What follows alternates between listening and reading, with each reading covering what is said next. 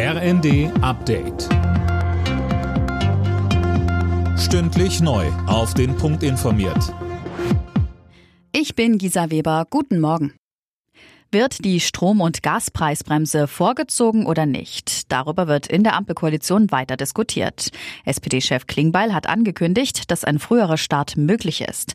Sönke Röhling, Finanzminister Lindner klingt da weniger optimistisch. Er sagt, man weiß noch nicht, ob ein früherer Start technisch überhaupt möglich ist. Da seien noch komplizierte Fragen zu klären. Grundsätzlich ist aber auch er dafür, die Maßnahme so schnell wie möglich zu ergreifen.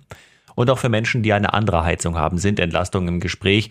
Denn auch die Preise für Heizel- und Holzpellets sind ja stark gestiegen. Und wer damit heizt, der soll auch nicht mit den steigenden Kosten allein gelassen werden. Da ist eine Senkung der Mehrwertsteuer im Gespräch.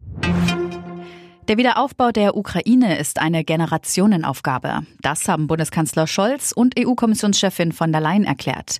In der FAZ fordern sie gemeinsam einen Marshallplan für das Land.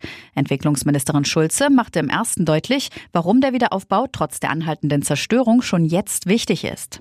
Der Bürgermeister in Borodjanka hatte mir zum Beispiel gesagt, dass er begeistert davon ist, dass wir unmittelbar vor Ort helfen, dass wir Räummaterial liefern, dass wir helfen, Stromleitungen zu reparieren, weil das führt ja dazu, dass die Menschen dort bleiben können. Und das ist auch für die Ukraine wichtig, dass Menschen dort bleiben können. Deswegen müssen wir auch während eines Krieges wieder aufbauen. Boris Johnson kommt nicht als britischer Premierminister zurück. Er will sich nicht als Truss-Nachfolger bewerben, teilte er am Abend mit. Die besten Chancen hat damit Ex-Finanzminister Rishi Sunak. Schalke 04 ist ans Tabellenende der ersten Fußball-Bundesliga gerutscht nach einer 1:2 Niederlage bei Hertha BSC. Das bisherige Schlusslicht VfL Bochum hatte zuvor überraschend gegen Tabellenführer Union Berlin mit 2:1 gewonnen. Und zur Formel 1. Max Verstappen hat den großen Preis der USA in Austin gewonnen.